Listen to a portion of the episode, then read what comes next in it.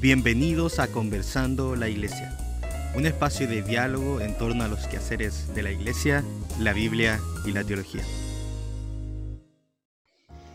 Bueno, estamos aquí en un nuevo podcast de Conversando la Iglesia. Me encuentro junto a David y Ezequiel quien les habla.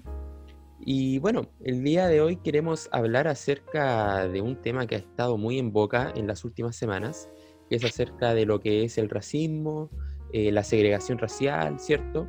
Y todos aquellos puntos que partieron a raíz del, em, del homicidio contra el ciudadano estadounidense George Floyd. Em, así que, David, eh, te doy el pase para que puedas saludar y también comentar un poquito acerca de lo que hablaremos hoy.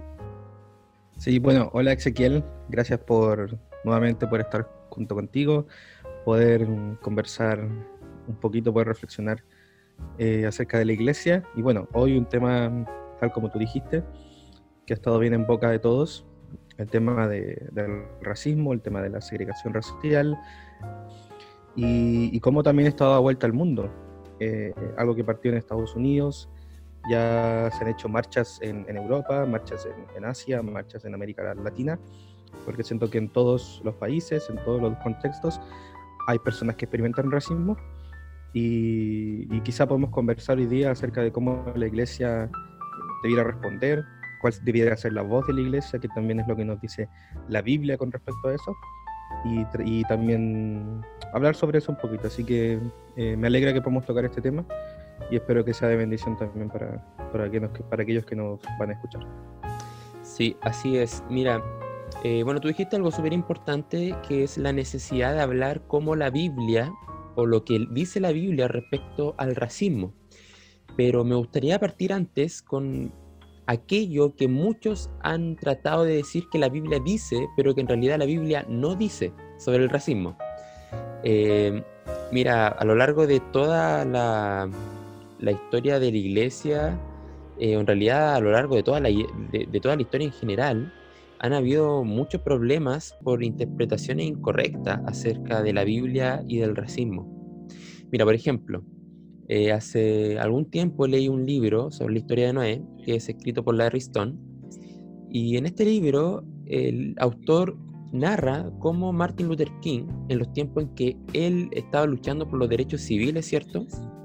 Él tuvo que luchar contra argumentos bíblicos para eh, o argumentos bíblicos que favorecían el racismo. Por ejemplo, un argumento contra los que luchó Martin Luther King fue de que algunos decían de que en la historia de Noé, cuando Noé eh, maldice a su hijo Cam y luego envía a su hijo Cam hacia el sur, o sea, finalmente podríamos decir que Cam fue a habitar todo el sector de África, todas las personas que luego descendieron, ¿cierto? Y, y habitaron África tenían la maldición que Noé le dio a su hijo Cam y por eso había una maldición sobre todas las personas eh, de África, ¿cierto? Lo que finalmente llevó a esta superioridad racial de algunos, eh, lo que luego se tomó para esclavizar a, las personas de África y luego se tomó, ¿cierto?, para eh, tomar un racismo contra todas las personas de un color de piel, ¿cierto?, más oscuro, que es como algunos lo definen. Entonces, podemos ver cómo a lo largo de la historia muchos han utilizado la Biblia para avalar el racismo. Y de hecho también, eh, bueno, he estado leyendo varias cosas bien interesantes y por ejemplo hay una anécdota de Billy Graham cuando él daba por ahí por la década del 50 eh, sus primeras cruzadas de evangelismo. Y mira, eh, la anécdota dice lo siguiente. dice, desde el momento en que se convirtió en cristiano, Billy Graham dijo que no podía entender la segregación en la iglesia para 1952 se sintió obligado a tomar lo que en ese momento se consideraba una posición dramática. Estaba programado para celebrar una cruzada evangelística en Mississippi y los asientos habían sido arreglados para acomodar a una audiencia segregada. Se erigieron cuerdas para mantener separados a negros y blancos. Cuando Graham llegó a la reunión, él personalmente se acercó y tiró de las cuerdas hacia abajo y se negó a dejarlas volver a poner. Entonces, ahí también se ve un, ejemplo de que como incluso dentro de la iglesia, ¿cierto? Existía esta segregación racial e incluso tomando la Biblia avalaban este racismo. Sí, Sí, es interesante lo que tú dices, porque, porque bueno, no, no solamente en el ámbito del racismo, tal como tú lo comentabas, sino en cualquier ámbito de, de ideologías o de formas de pensar de las personas, la Biblia siempre ha sido mal utilizada. Eh, la Biblia siempre ha sido sacada de contexto, manipulada, eh, para decir muchas veces o apoyar muchas veces lo que, lo que gobiernos, lo que personas, lo que individuos quieren decir sobre ella y, y muchas veces sin, sin, una base textual real sobre lo que dice. Porque, por ejemplo, tocando tu tema, el caso específico, eh, nosotros debemos entender que, que la Biblia no, no habla de, de, razas, ¿sí? Claro. sino habla de etnias. Claro. Uno tiene que entender esa distinción. La Biblia eh, presenta a una sola raza, que es la raza humana. ¿sí? Porque, porque todos somos descendientes de, de, de Adán y Eva, ¿sí? Entonces no hay, no, hay, no hay más de una sola raza, en este caso es la raza humana, pero que esta raza humana, tal como tú lo dijiste, en el Génesis se, muestra que se separa eh, por todo el mundo, ¿ya? Y eso hace entonces lo que nosotros conocemos como etnias, ¿sí? Personas que se, que, se desarrollan en, en base a grupos, que crean su propia cultura, que crean sus propias sociedades. Muchas veces también eh, esto generaba eh, cambios incluso en su, en su material genético, que, que, conlleva, qué sé yo, cambios en sus rasgos físicos, incluso cambios en su, en su color de piel, eh, cambios en su color de ojos, ¿ya? Pero seguimos diciendo que es la misma raza, ¿sí? Claro. Eh, pero que pertenecen obviamente a una etnia distinta. Y, y, de hecho el apóstol Pablo, cuando él está predicando en, en, en Atenas, a los griegos, él, en Hechos capítulo 17, en el versículo 26, él dice, y de una sangre ha hecho todo el linaje de los hombres. ¿Sí? Entonces ahí queda muy claro por el apóstol Pablo de que, de que no existen eh, razas, ¿sí? De que, de, que, de que Dios creó a una sola raza, pero esta raza se ha, se ha esparcido por la tierra, generando diferencias en su, ah, bueno, ahora sabemos que en su material genético obviamente, pero también en su forma de ser, que ha generado entonces diferentes etnias. Entonces, más allá de hablar de, de, la raza blanca, de la raza negra, ¿cierto? O de otras razas, debiéramos hablar de, de la raza humana. Claro. Eh, que ha obviamente llevado a diferentes etnias o grupos diferentes de personas. Eh, yo siento que esa es la forma en la cual la Biblia realmente lo presenta y es, obviamente, nosotros creemos lo más acotado, lo más a la, a la realidad que nosotros vemos. Claro, eh, sí. Eso yo creo que debería ser, que quizá quería plantear al comienzo para, para dejar ese punto allí.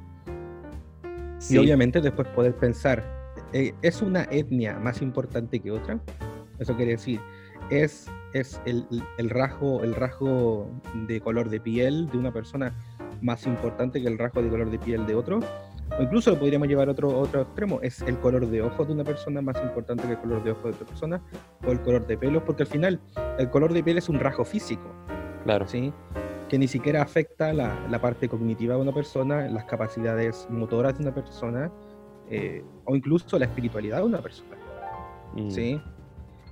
Eh, entonces yo creo que, que, que, lo que ha sucedido, y también debemos entender que es parte del pecado del hombre, es esta distorsión de, la imagen de Dios y del valor del hombre, que en vez de todos ser uno mismo, todos ser iguales delante de los ojos de Dios, somos criaturas de Él, hemos puesto a cada persona o a cada grupo de personas en, un, en una caja, ¿ya? y le hemos puesto como un, un, una etiqueta.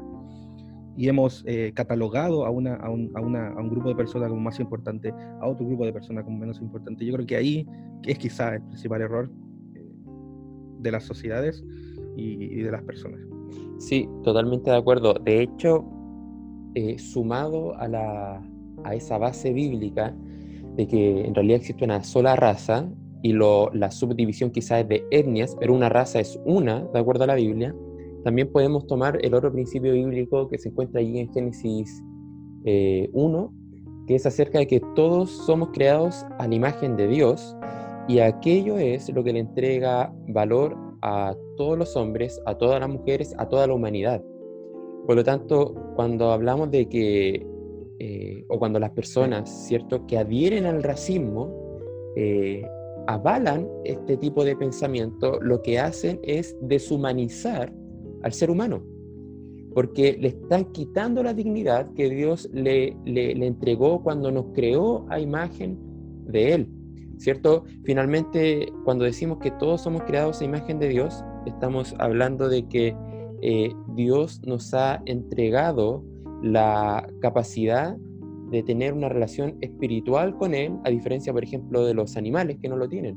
Dios nos ha entregado la capacidad, ¿cierto?, eh, de amar porque Él es amor. Dios nos ha entregado la capacidad de, hacer justicia, de hacer misericordia, etcétera, etcétera. Por lo tanto, eh, deshumanizar aquello que Dios ha humanizado porque ha creado a su imagen, claramente es algo que ofende a Dios. Y en esa línea, eh, he, estado reflexionando acerca de esto. Y mira, hay un artículo que escribió el pastor Kevin de Jong, eh, se titula 10 eh, razones por las que el racismo es ofensivo a Dios. Y entre esas 10 razones, la primera razón es justamente esta, que todos somos creados a imagen de Dios. la tercera, no, a ver, la cuarta razón es aquello que tú mencionaste en, hace un momento acerca de la maldición que ocurrió en Babel, ahí en Génesis capítulo 11. Y mira, y acerca de esto Kevin de Jong dice, eh, la separación de los pueblos fue una maldición de Babel. Sin embargo, el acercamiento de los pueblos fue un regalo de Pentecostés, allí en, en Hechos capítulo 2. Y bueno, eh, allí menciona muchos otros argumentos, razones, por ejemplo, el amor verdadero ama como esperamos ser amados, todo el que odia a su hermano es un asesino. El amor se regocija en la verdad y busca lo mejor. Cristo vino a derribar los muros entre los pueblos, no a edificarlos. El cielo no tiene lugar para el racismo y así un sinfín de otras razones. Pero claramente el, racismo es algo que ofende a Dios, el racismo es algo que ofende la revelación de Dios también. Pero aún así hay muchas iglesias o miembros de iglesia que lo sigue creyendo o lo sigue practicando. ¿Cómo has visto tú, David, la realidad de esto? Eh, tú que estás eh, bien involucrado en misiones, que, conoces a, misioneros de otros países, otras realidades eh, demográficas también. ¿qué, ¿qué, nos puedes decir sobre eso? Bueno, yo quisiera acotar una cosita antes de responder tu pregunta, que, que me hace eco también de lo que dice Kevin de Jong en su artículo y es que Dios es quien permite, ¿cierto?, que exista esta diferencia étnica entre un grupo y otro, ¿sí?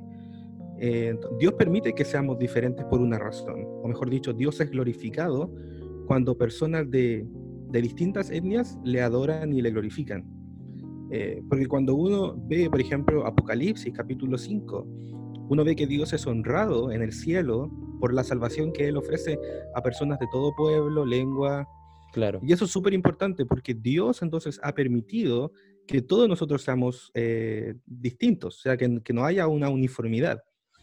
Eh, porque Dios también se quiere glorificar, siento, en la diferencia que existe entre una persona y otra, entre un grupo de personas y otra. Y Él desea extender su salvación a un grupo de personas y a otro grupo de personas. Entonces, entender eso, que Dios lo ha permitido por, porque Él ama esa, esa diferencia. Y, y Él un día quiere ser glorificado por, por, por salvar a personas de, de, todo el mundo y de distintos eh, trasfondos socioculturales. Eso además quería simplemente acotar. Sí, no, excelente aporte. Y, y respondiendo a tu pregunta, nosotros tenemos que entender que, que la historia de las misiones, esta, esta superioridad eh, vista como una superioridad racial, se, se, se, vio mucho incluso en la predicación del Evangelio. Mm. Porque cuando nosotros, por ejemplo, analizamos, eh, por ejemplo, los esfuerzos misioneros de, de los puritanos de, de, Inglaterra o del Reino Unido, ¿cierto?, a las colonias eh, de, de, Estados Unidos, lo que en ese momento se conocía como Nueva Inglaterra, nosotros vemos y nos, podemos hacer la pregunta de decir, bueno, ¿y dónde quedaron entonces todas, todas las etnias eh, de los indios nativos americanos de, de Estados Unidos? Se presentó un evangelismo, incluso una misión más conquistadora que de, de, hacer a los indios como de occidentalizarlos, por ponerlo así, claro. o de hacerlos parecer como personas blancas, o de, o de cambiar su forma de, de, incluso de vestir, de ya sus modales. Claro. Eh, y no entender de que, de que el Evangelio trasciende esas diferencias eh, físicas o trasciende esas diferencias de, de color de piel eh, y que el Evangelio no, no, no necesita que, que, tú rompas con esos, con esos modelos eh, socioculturales completamente, ¿sí? O sea, nosotros reconocemos de que, claro, cuando el Evangelio llega a la vida de una persona, hay, hay cosas en la cultura que deben ser desechadas, por supuesto, porque hay cosas que son malas, que, que no honran a Dios, pero hay muchísimas cosas que, que, que, el Evangelio también preserva de una cultura que es distinta a la de otra. Claro. Eh, entonces yo siento que eso es súper importante. ¿Por qué? Porque con lo que acabamos de decir antes, debemos hacer esta distinción de decir, lo central del Evangelio es la reconciliación de, de toda etnia con Dios. ¿sí? No la eliminación de una etnia y, la, y, y, la, que se potencie otra por sobre otra. ¿sí?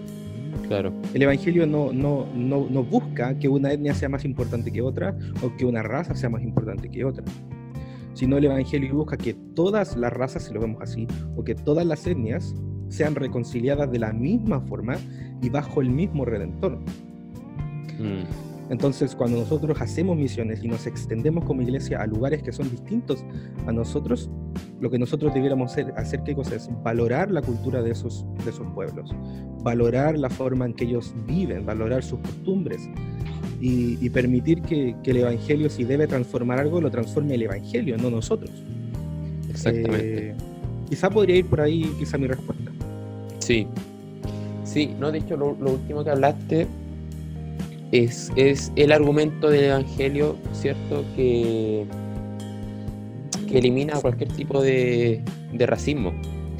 Eh, de hecho, recordaba porque, como te, dije al comienzo, esta historia o anécdota de Billy Graham, cuando él hizo eso, fue muy criticado también por muchos sectores cristianos y él tuvo que escribir una carta pública en donde finalmente lo que hacía era mostrar su postura y la postura bíblica respecto al tema. Y mira, te quiero leer un, extracto. Aquí Billy Graham escribió, el racismo es un pecado precisamente porque nos impide obedecer el mandato de Dios de amar a nuestro prójimo y porque tiene sus raíces en el orgullo y la arrogancia. Los cristianos que albergan el racismo en sus actitudes o acciones no están siguiendo a su Señor en este momento porque Cristo vino a traer la reconciliación, la reconciliación entre nosotros y Dios, y la reconciliación entre ellos. Y mira, y esto último eh, es bien, bien bueno. Dice, Él vino a aceptarnos como somos, quienes quiera que seamos de cada tribu y lengua y pueblo y nación. Entonces, claro, como tú dices, finalmente eso es lo que hace el Evangelio, unificar, pero entendiendo al mismo tiempo que todos somos y estamos bajo la misma raza, y todos somos creados a la imagen de Dios.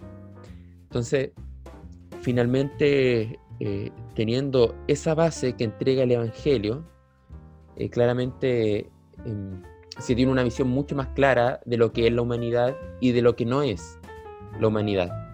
exactamente. Hay, algo que mucha gente no sabe em, y que quizás tú, tú, claramente debes manejar debido a, tu estudio y tu carrera, que es de que el darwinismo y el evolucionismo también alimentó mucho eh, lo que es esta ideología del racismo. En contraposición al, al, al evolucionismo, el, creación, el creacionismo no alimenta el racismo, pero por el contrario, el darwinismo sí alimenta el racismo. Sí, exactamente. Bueno, el darwinismo quizás su tesis que más apoya esta idea es la tesis de la supervivencia del más apto. Claro. Lo que uno, bueno, llega al final a conocer como la selección natural. Claro. Eso es como el nombre más teórico, pero al final lo que se llama es la supervivencia del más apto o del más fuerte o del más capacitado. Eh, y esto es súper importante porque, porque en ese momento cuando él plantea, cuando Darwin plantea esto, uno incluso pudiera pensar entonces decir, bueno, ¿y cuál entonces es la raza más apta? ¿Sí? Claro. Eh, y en ese momento cualquiera podría mirar el mundo y ver a la raza blanca, a la raza europea, como la más apta, como la más inteligente, como la de mayores recursos, ¿cierto? Eh, y decir, bueno, entonces si nosotros somos los que estamos ganando, si nosotros incluso tenemos esclavos de color negro, entonces nosotros somos los, los de la raza más pura. que quizás fue, fue quizás la tesis a la que llegó eh, Adolf Hitler. Sí, justamente. Eh, para plantear obviamente su persecución.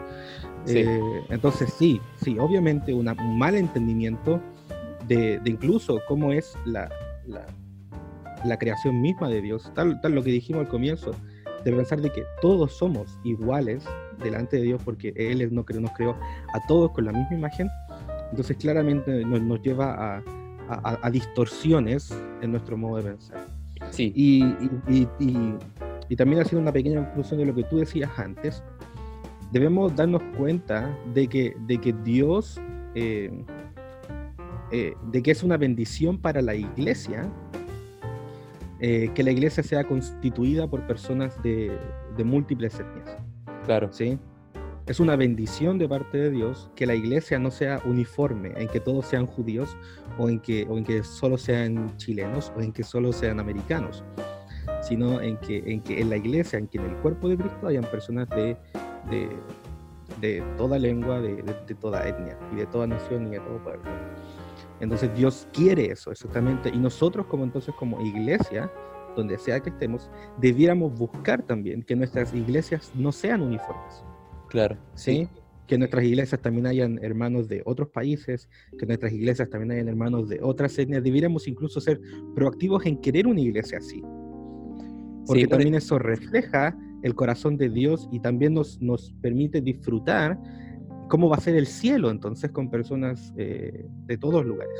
Claro, bueno, y justamente es una realidad que también hemos estado viviendo mucho aquí en Chile.